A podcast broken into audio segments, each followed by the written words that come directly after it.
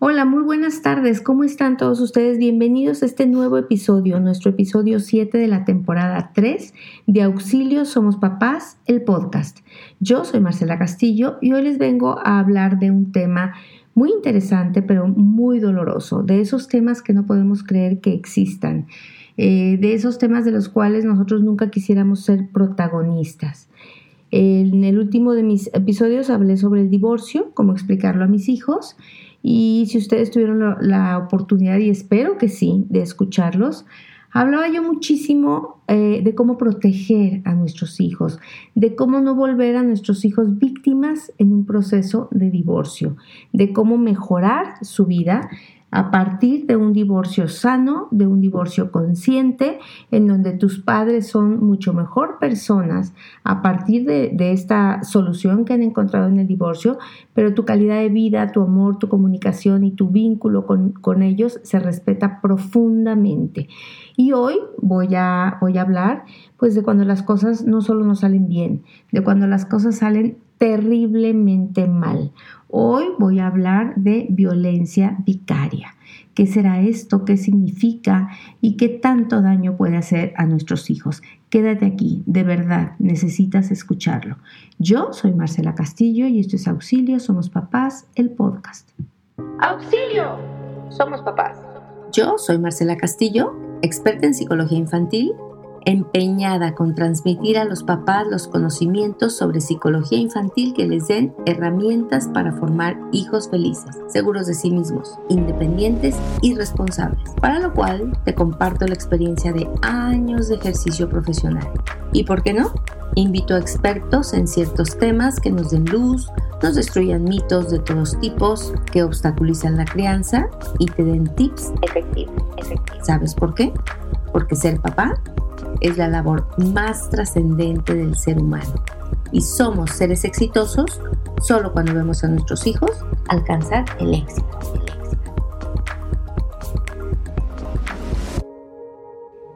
Ok, primero voy a explicar qué es la violencia vicaria. La violencia vicaria es aquella que tiene como objeto dañar a la mujer de manera indirecta, a través de sus seres queridos, pero especialmente a través de lo que más ama una mujer, a través de sus hijas e hijos. El padre va a ejercer una violencia extrema contra sus criaturas, llegando incluso a causar la muerte. El ánimo de causar daño a su pareja o a su expareja a toda costa va a ser más grande, va a superar cualquier afecto que pueda sentir por sus propios hijos o por los hijos de la víctima. Es también muy común la manipulación de las hijas o los hijos para que se pongan en contra de la madre o incluso para que la agredan. Estos niños y niñas sufren un daño irreparable. Eh, son víctimas también de violencia de género. Eh, el objetivo que tiene el, el, padre es tomar el control y el dominio sobre la mujer en un alarde máximo de posesión, en una relación de poder que se sustenta en la desigualdad los malos tratos, la sustracción de menores, la pérdida de la figura materna, la violencia directa o indirecta que reciben, va a causar terribles secuelas en las víctimas, tanto a nivel físico como a nivel psicológico. Eh, hay muchos tipos o hay muchas formas como se puede ejercer la violencia vicaria. Por ejemplo, uno de ellos es eh, por medio de causar daño o agredir no solamente a los hijos, sino a las personas cercanas, a las personas amadas, como por ejemplo las mascotas o los padres viejos, o amenazar con que les pueden hacer daño. También muchas veces esta violencia se ejerce publicando anuncios eróticos en nombre de la mujer o ridiculizándola en las redes sociales, es decir, con un afán continuo y constante de desprestigiar el nombre de la expareja Muchas veces se ha llegado a desfigurar el rostro para dañar la imagen de esta persona, eh, llegándolas a, quemar con ácido, por ejemplo, quemarle su ropa, sus pertenencias, su casa, o simplemente amenazarlos con dañar a sus seres queridos, romper objetos preciados, eh, lastimar un coche, chocarlo, quemarlo, es decir, te quiero hacer daño, pero para hacerte daño a ti, para destruirte a ti, voy a poner atención en qué es lo que tú más amas y aquello que tú más amas, yo me voy a volcar en eso, para destruirlo y entonces tener un poder sobre tus emociones. Pero bueno, cuando realmente cala, cuando realmente es algo inconcebible, es cuando lo que se toma de rehén y el objeto de esta violencia son los hijos. Y bueno, hoy tengo para hablar de esta tristísima historia a Lizzie. Eh, hola Lizzie, ¿cómo estás? Hola Marcela, muy bien, muchas gracias por invitarme. Eh, gracias a ti, Lizzie, por compartirnos esto. Yo sé que pues a veces no es nada grato, a veces son cosas dolorosas, pero por una parte está pues el experimentar el dolor que estás viviendo día con día y por otra parte esa necesidad que cuando una persona atraviesa por algo tan doloroso, tan difícil, eh, encuentra como cierto, pues no te voy a decir cierta paz, pero como cierto consuelo en prevenir a los demás, en decir lo que me está pasando y cómo, de qué manera esto por favor no se replique, no se repita, esto pare, esto cese de suceder. Les voy a introducir un poquito porque me parece súper importante.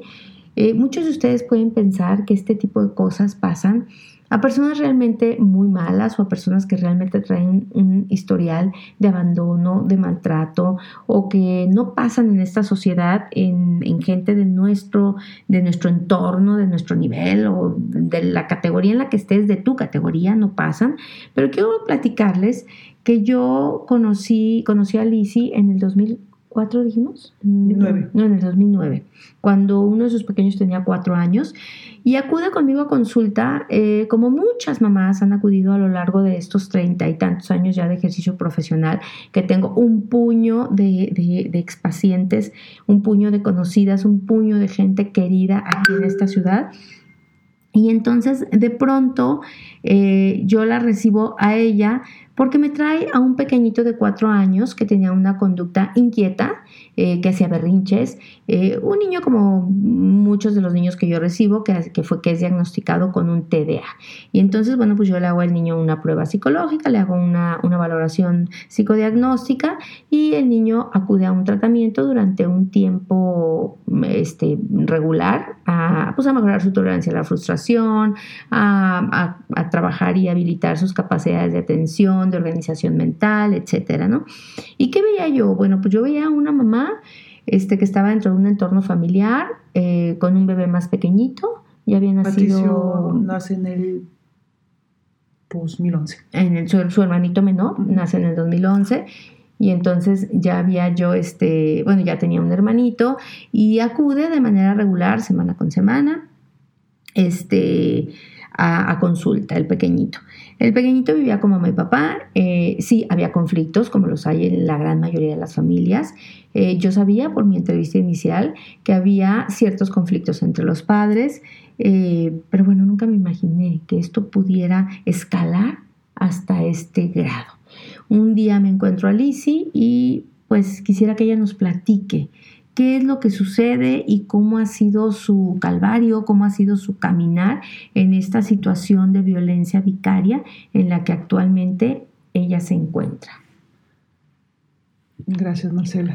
Pues sí, te platico. Eh, yo en estos momentos estoy viviendo esta violencia que se llama violencia vicaria y yo fui una mamá, como tú dices, como cualquiera, que acudimos contigo a consulta, que teníamos nuestros hijos, cada necesidad que ellos tenían, pues veníamos y los, los atendíamos en lo que se tenía que atender.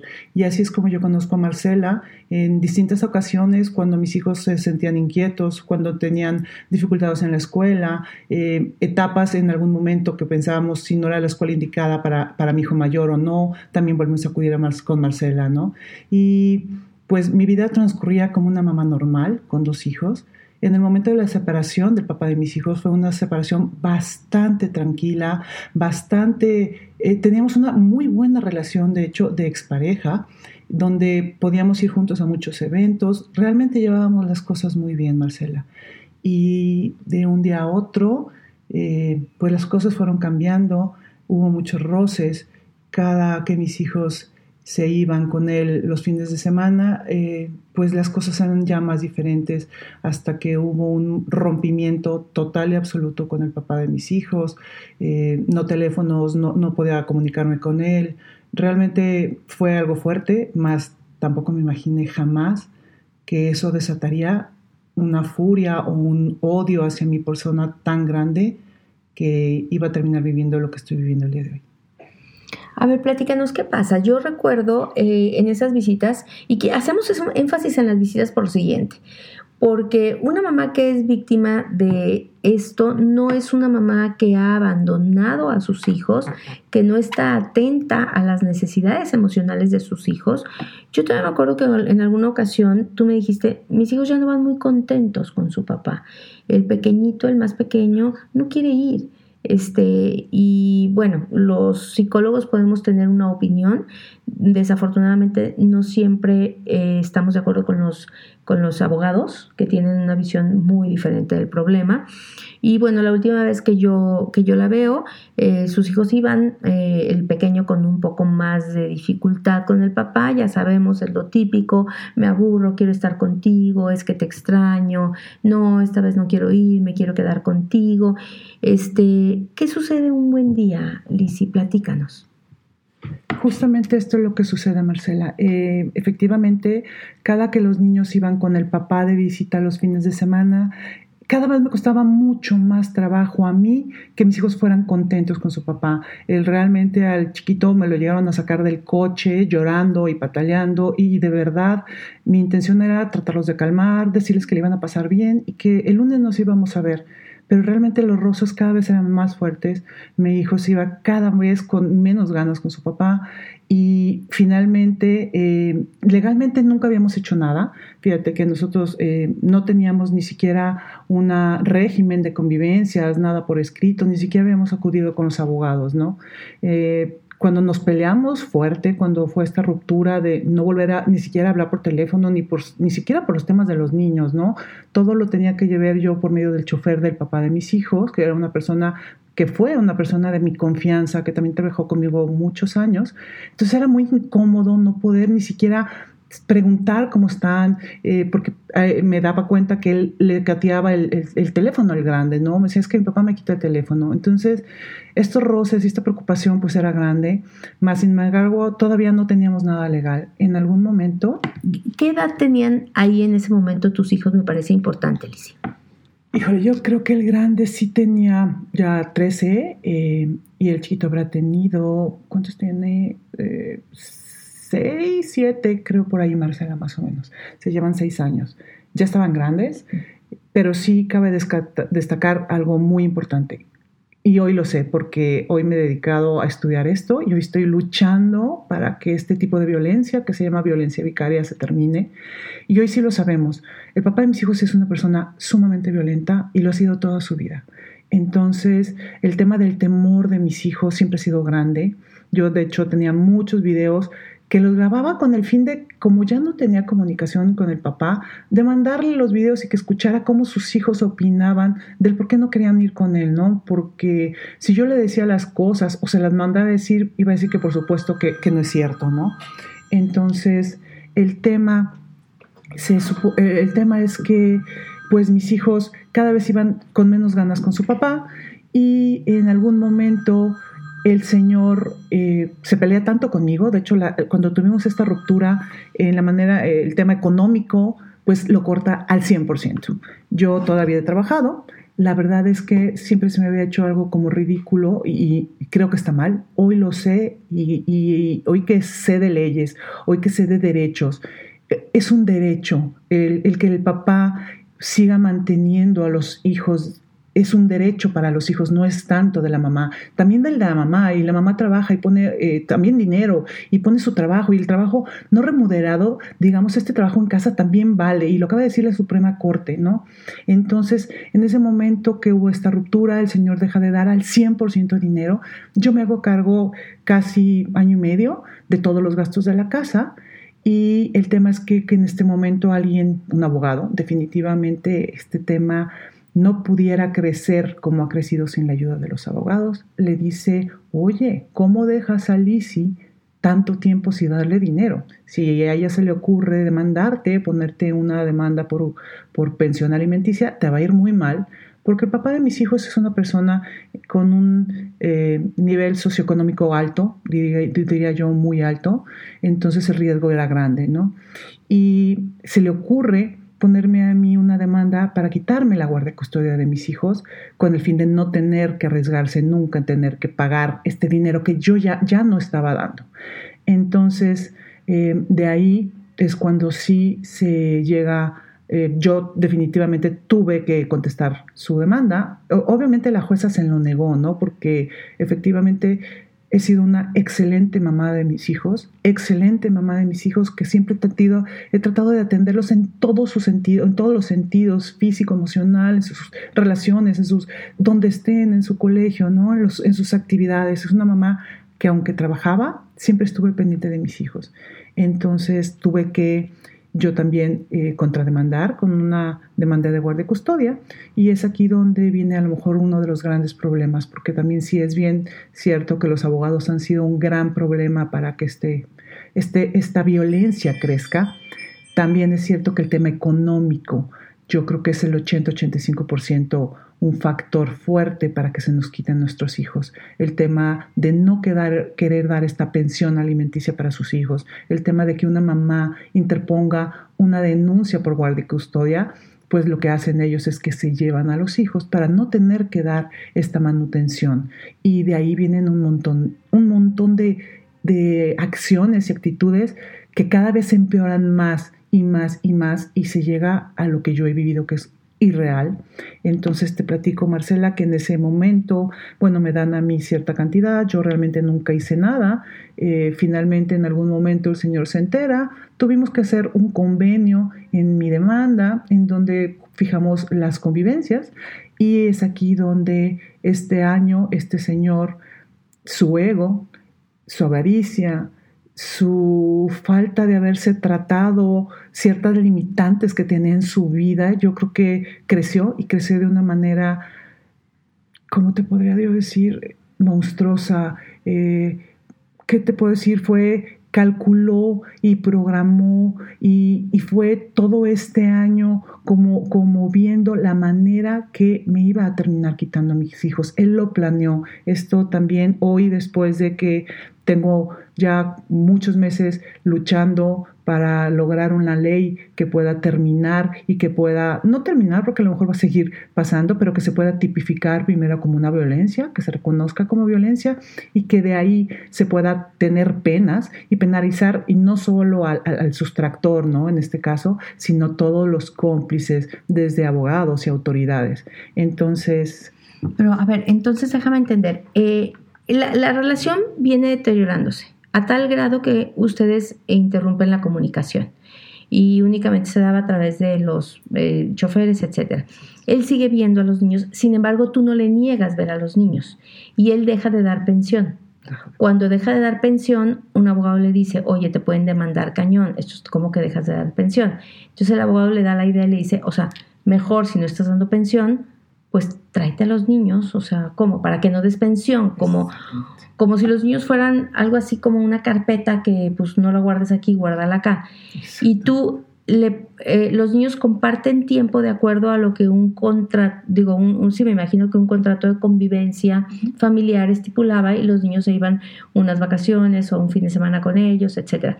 Y él planea quedarse con los niños en un momento dado y tú le entregas incluso a los niños, se los hacen, se los entregas de la manera más, pues, más, ah, exactamente. Y a ver, pero ¿cómo pasa? Tú te, despides ese de tus niños, tú no sabías absolutamente nada. ¿Por cuánto tiempo se iban tus niños? Eh, este convenio que se firma eh, fue todo un año el que transcurrió y todo ese año lo cumplimos casi cabalmente, ¿no? Donde los niños iban el fin de semana con él, pero definitivamente, y sí, y sí lo hay, y eso es importante que, la, que las personas, que las mamás eh, se enteren. Hay muchos focos rojos, porque ya cada, cada que pasaban estos fines de semana, los niños cada vez me decían, mamá, mi papá me quita el teléfono, mamá, es que mi papá habla muy mal de ti, mamá, es que si decimos algo de ti, mi papá se pone muy mal, ¿no? Y para mí era muy duro a mis hijos, te repito, al chiquito cada vez iba con menos ganas con su papá, lo bajábamos llorando del coche y mal que bien yo todavía tenía cierta comunicación con el chofer del papá de mis hijos. En esta, este año se cumple por completo y por primera vez en este convenio se decía que al año eh, los niños iban a ir el primer mes de verano con su papá. Este fue el verano del 2019. Mis hijos jamás en su vida habían estado más de siete días con su papá. El papá finalmente, pues no, es, no era una mala persona a, mi forma de ver, era una persona así un poquito irresponsable. Entonces el tema de que los niños eh, la custodia me la pudiera quitar, pues claro que no, nunca estuvo en mí el poder yo decir, me deshago de la guardia de custodia de mis hijos, son mis hijos, era una excelente madre y no había por qué, ¿no? Y menos una persona que realmente se desentendía mucho de sus hijos. Entonces, este verano que se van, se fueron en julio del 2019. Yo me despido de ellos. La verdad hubo un episodio muy, muy fuerte y es el que a lo mejor eh, me ha hecho no bajar la guardia, pelear hasta que lo recupere, porque el chiquito se puso muy mal, Marcela. Yo creo que te enseñé los videos. El chiquito se me puso súper mal, y lloraba, gritaba, decía que el papá no lo iba a regresar y yo nunca lo vi. Nunca en mi vida me imaginé que me pudiera hacer esto y yo lo convencí. Yo lo mandé con su papá a la vacación, yo le dije que tuviera calma, que su papá jamás iba a hacer algo para que legalmente tuviera consecuencias, porque él y yo teníamos firmado un convenio de cuándo iban a regresar mis hijos, teníamos un convenio legal firmado ante un juez de lo familiar que estábamos cumpliendo, ¿no? Yo jamás me lo imaginé, convencí a mis hijos, y pues mis hijos se van, también el grande me decía mamá, pero si mi papá no te firma, pobrecillos, ellos ya sabían, hoy que estoy atando cabos y bueno, desde que sucedió, mis hijos sabían desde meses antes.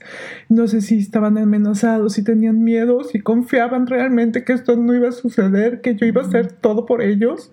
Y lo sigo haciendo, aunque han pasado dos años, cinco meses sin ellos, ¿no?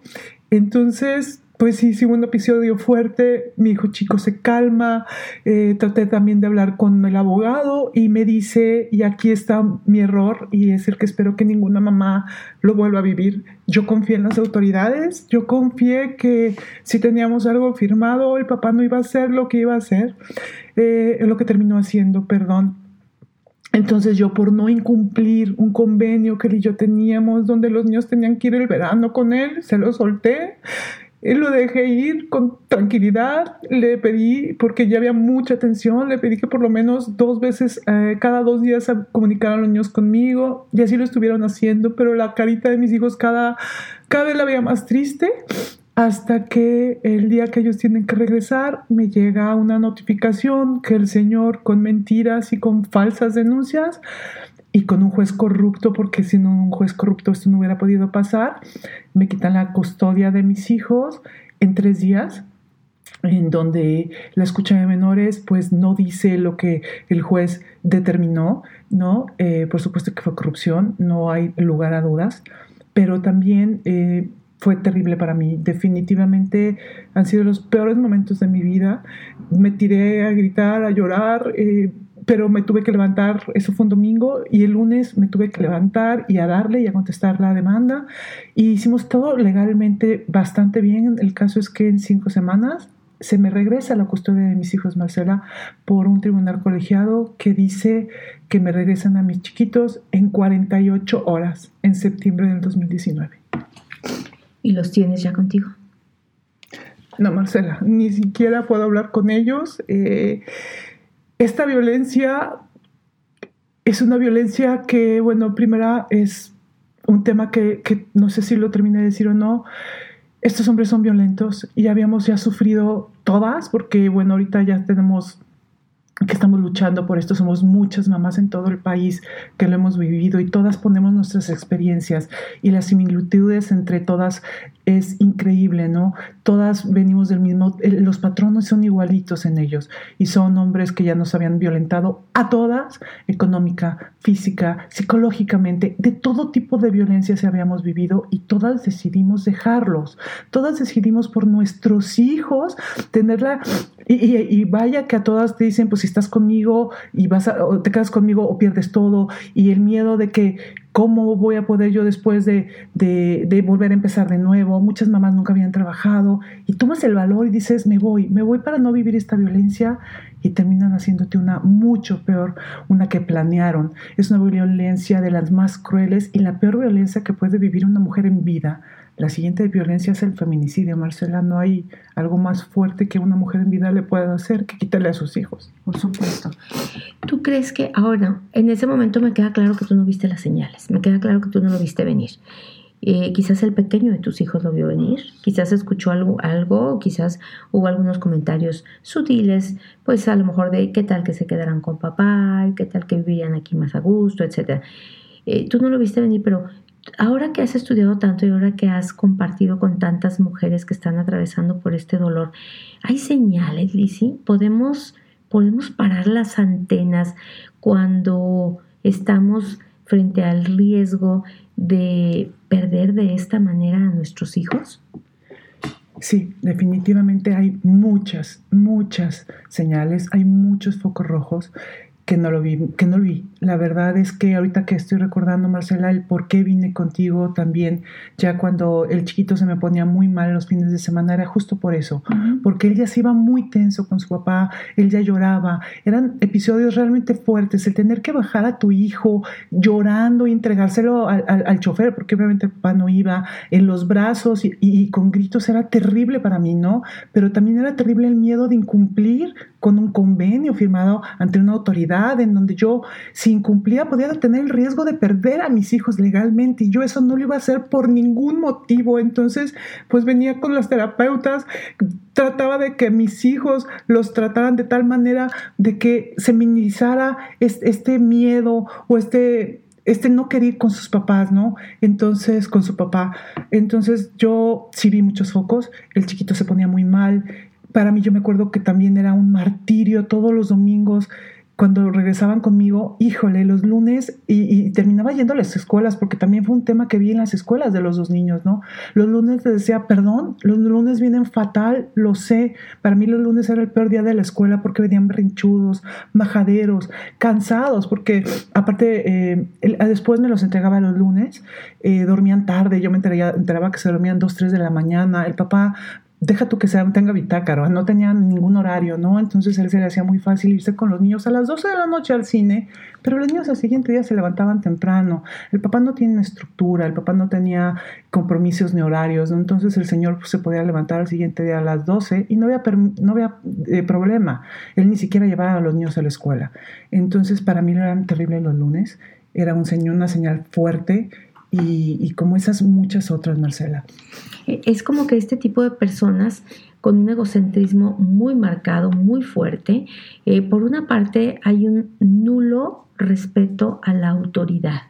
Eh, hay, una, hay una gran prepotencia en donde tengo un objetivo muy claro de hacerte daño y para, para, para lograrlo no tengo ni siquiera el más mínimo sentimiento empático por mi hijo.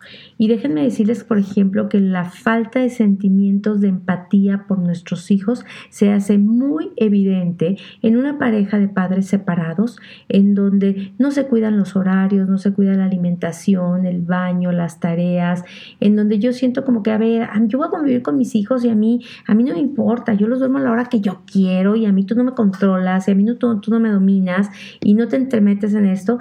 Cuando, a ver, los hijos son primero siempre y los hijos necesitan una estructura y los hijos necesitan horario, reglas, solidez, estabilidad, necesitan sentir que están en un buen continente.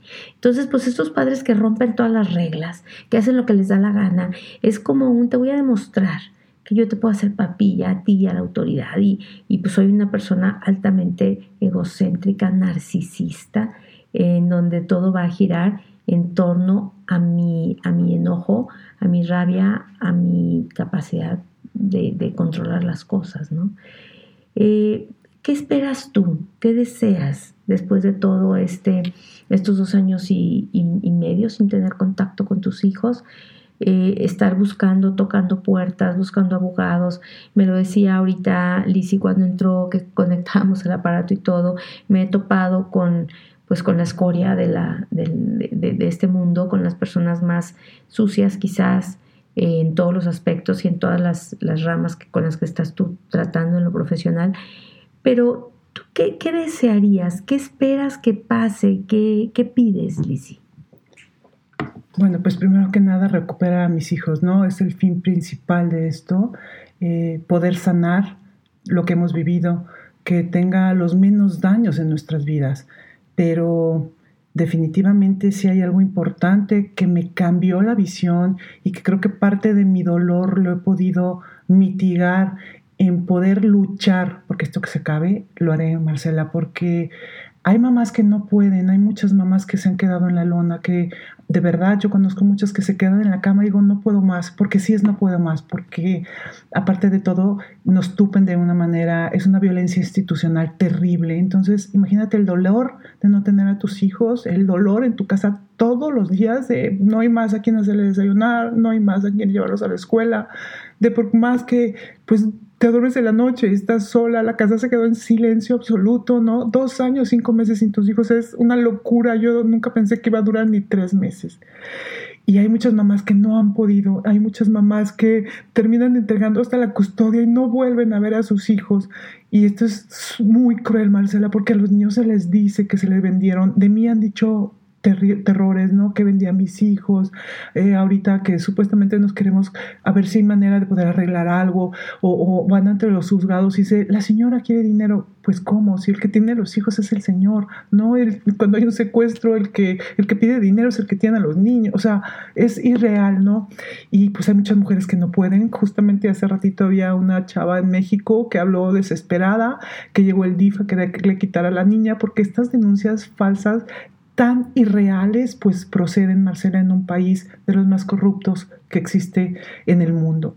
Entonces, hoy por hoy, que espero es que vamos a luchar por esta ley. Esta ley estamos pensando que va a salir, bendito Dios, vamos a poder se va a poder lanzar eh, eh, y se va a poder empezar a trabajar ya. De, hecho, ya lo estamos trabajando, pero aquí en Guadalajara estamos pensando que se va a ir junto con una ley que se llama Ley Sabina. Estamos ahorita trabajando de la mano. La unión entre las mujeres, después de que algo así sucede, es enorme. Y la fuerza que son los hijos, pues no hay fuerza que nos pare, Marcela. La verdad, estuvimos con unas compañeras hace unos días con la senadora Sánchez Cordero y dijo unas palabras que de veras nos dejaron muy marcadas y, lo que fue es que dijo que grandes cambios se hacen después de grandes estados de shock. Y definitivamente yo sí lo puedo creer porque a mí lo que me ha hecho levantarme es luchar y darme cuenta de tantas bajezas. Yo me considero una mujer bastante fuerte que he podido aguantar y que he dicho, no, no me voy a dejar porque no se vale por mis hijos y por muchos otros, Marcela. Aquí el tema de los cómplices es enorme porque no solo son estos abogados corruptos los que hacen que esto crezca y que envuelven al cliente también. ¿eh? Le, le prometen una cosa, al papá de mis hijos le prometieron ahorrarse X pesitos al mes y ha gastado millones, Marcela, ¿no? Entonces le prometen algo y pues no le salió el negocio y lo malo es que van convirtiendo, y era lo que le platicaba Marcela, he conocido las, la escoria más grande de la humanidad, las bajezas más fuertes de que un ser humano puede llegar, porque desbaratar la vida de un niño, no creo que pueda haber palabras para darle otro calificativo a este tipo de personas, porque eh, se involucran obviamente jueces, todo tipo de autoridades desde el DIF. No creamos que en, este país los niños están protegidos por las autoridades. No existe la Procuraduría del Menor. Primero está el dinero. Tampoco el DIF. Primero está el dinero. Pero por supuesto que mucho menos, y es lo, lo que le decía Marcela, lo que más me duele, peritos y psicólogos.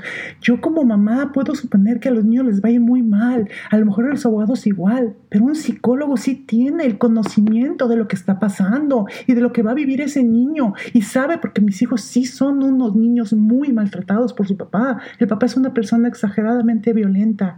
Y estos peritos que se venden, no lo puedo creer. Entonces, eh, estos cómplices, porque el papá no se puede mover solo, yo le decía, y le hemos dicho muchas veces, locos hay muchos, eh, que odian a las mujeres muchísimos y en todo el mundo. Pero en México, si esto ha crecido, porque es el problema, ha crecido en una en unos números irreales en donde las autoridades nos han dicho se nos fue de las manos. Esto no tenía nombre y nos hemos movido mucho en redes y hemos dado a conocer su nombre. Y al, dado, al dar a conocer su nombre se empiezan a, empiezan a dar números. Y al dar números es cuando esto empieza a asustar a las mismas autoridades. Sí, aquí viene la pregunta de pronto de que por qué se llama violencia vicaria. Es porque se sustituye a una persona por otra para ejercer la acción. O sea, en, originalmente no es al niño o la niña a lo que se le quiere eh, dañar o violentar. Es a la madre de estos niños, pero se hace por medio de los hijos. Eh, es, indirecto. Eh, sí, e, es una situación muy compleja. Mira, yo creo, eh, en primer lugar, te admiro tremendamente, Lisi. Eh, admiro que seas una persona que sigue en la lucha todos los días y sé perfectamente que hay personas que están sufriendo lo mismo que tú y que han entregado el alma y que a lo mejor no tienen esa entrega o esa capacidad social o esa capacidad hasta económica, porque hay veces que tienes que comer y pues no hay de otra, o a veces ese, ese nivel educativo para relacionarte, moverte, porque la otra parte tendrá mucho dinero, pero pues tú te has movido también como loca, ¿no? Eh, hay, hay muchas mujeres que quedan, que mueren emocionalmente en el intento y que quedan completamente desalmadas porque te quitan lo que más amabas en la vida. Y si te lo quitaran para darle una vida mejor, pues medio lo entiendes, pero nunca la vida de los niños que son sustraídos y alejados de la relación con su madre principalmente, nunca es una vida plena. Siempre los niños se sienten desarraigados, se sienten que han sido arrancados violentamente. Si se les vende la idea de que su madre los entregó, los vendió, pues lógicamente creces con eso, te dañan para el resto de tu vida. Si te, si te dicen es que tu mamá se murió y por eso no viene por ti, pues te dañan con un duelo no real, no superado, ¿no? Si te dicen tu mamá prefirió, prefirió que te quedaras conmigo porque ella le encanta trabajar, divertirse, pues lógicamente tu autoestima, tu amor te fracturan toda la existencia. Sí es muy grave el, daño psicológico, las consecuencias psicológicas que se hacen sobre los niños. Hay un trabajo profundo que hacer. Después, cuando se logran reunir a la, madre con los hijos que han sido extraídos, hay un gran camino que hacer, un camino de comprensión, de perdón, este, hacia muchos lados, ¿no? Perdona hacia una madre que creí que, que estaba involucrada en esto, perdona a un padre que me ha quitado, robado dos años, tres años ocho años de vida. He conocido casos en donde los hijos ya adultos les, se dan a la tarea de buscar al padre que, del que fueron separados. Esto es algo tremendo, pero a ver, tenemos que educarnos en la sociedad. Y, yo, yo lo, lo, lo comparto ¿por porque nosotros, madres, estamos educando niños, estamos educando varones. Y yo quisiera que en la educación de nuestros hijos estuviera el profundo respeto a la mujer el profundo respeto a la, institución de la familia, el profundo respeto a no violentar de esta manera a nadie, no violentar a tus hijos por medio de este daño tan fuerte. Cuando nosotros educamos a nuestros hijos emocionalmente y nosotros estamos pendientes de ello, pendientes de sus valores, pendientes de lo que piensan, pendientes de lo que hacen inadecuadamente, podemos decir, Voy a educar a este hijo de manera que nunca violente así a la sociedad. Eso está en mis manos. No únicamente voy a ver señales de las que nos comparte Lisi, no únicamente voy a, ver focos rojos y a protegerme. Claro, háganlo, protejámonos, pero también comprometámonos con educar a todos los pequeños que están a nuestro alrededor, a los jóvenes, educar a la gente joven. A ver, esto no lo puedes hacer, porque bueno, yo me imagino, no sé si este cuate tiene madre, yo siento que no tiene madre, pero yo, yo yo, yo ubicada como madre de este señor, digo, me perdonas, hijo mío, me perdonas, pero a tus hijos no les haces esto. Y yo como madre te traiciono y no te apoyo en la sustracción de tus hijos. Obviamente, bueno, ya no me quiero ampliar más, pero obviamente hay historias de mucho desamor detrás de una persona que hace esto, eh, porque hay, hay mucho desamor detrás de un narcisista. Pero bueno, este, Mm, me parece que, es, muy importante lo que compartimos hoy. Este, no sé si tengas algo más que agregar, Lizzie, eh, para, terminar, pero yo, por mi parte te agradezco tremendamente que nos compartas esto que es tan valioso. Eh, comprendo tu dolor y, espero de verdad, espero volver a verlos en tus brazos, donde debieron haber estado siempre, en todo momento. Muchas gracias, Marcela. Pues yo también es lo que más espero, de verdad.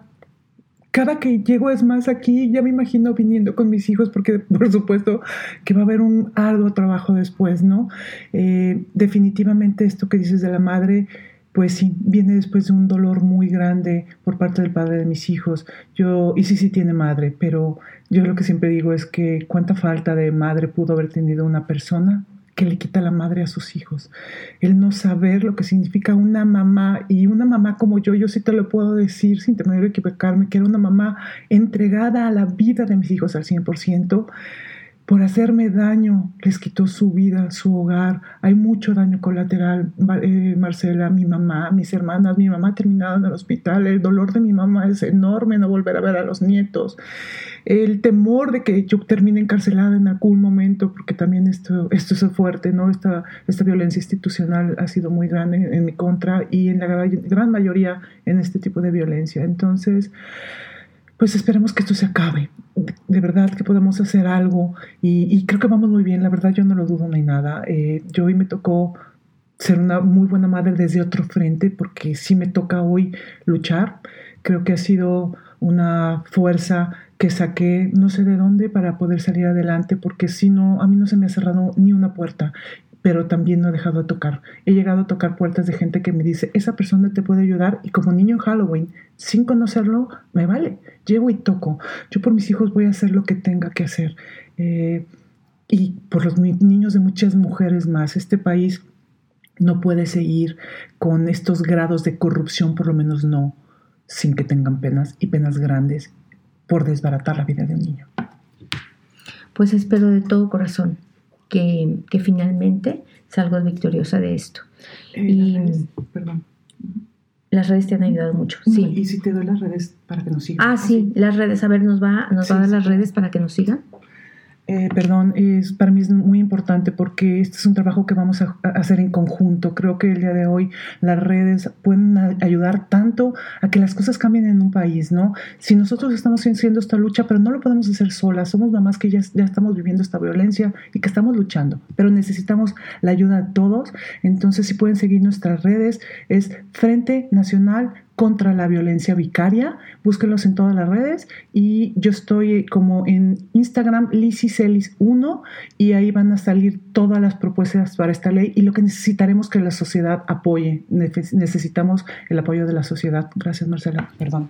No, nos necesitamos unidas y esto debe no existir. Esto debiera no existir. Este es un tema doloroso, sin embargo se tienen que compartir. Este, yo espero de verdad haber generado un poquito de conciencia. Espero que también muchos, muchos hombres puedan escuchar este podcast y puedan hacer conciencia y puedan eh, llevar procesos de divorcio, separaciones, como lo dije la vez, el, el podcast pasado, con un poco más de conciencia, de empatía, de consideración, de civilidad y, ¿por qué no?, con mucho más amor. Pues muchas gracias por estar aquí, Lisi. Muchas gracias, a todos ustedes por seguirnos. Yo soy Marcela Castillo y esto fue Auxilio Somos Papás, el podcast. Gracias.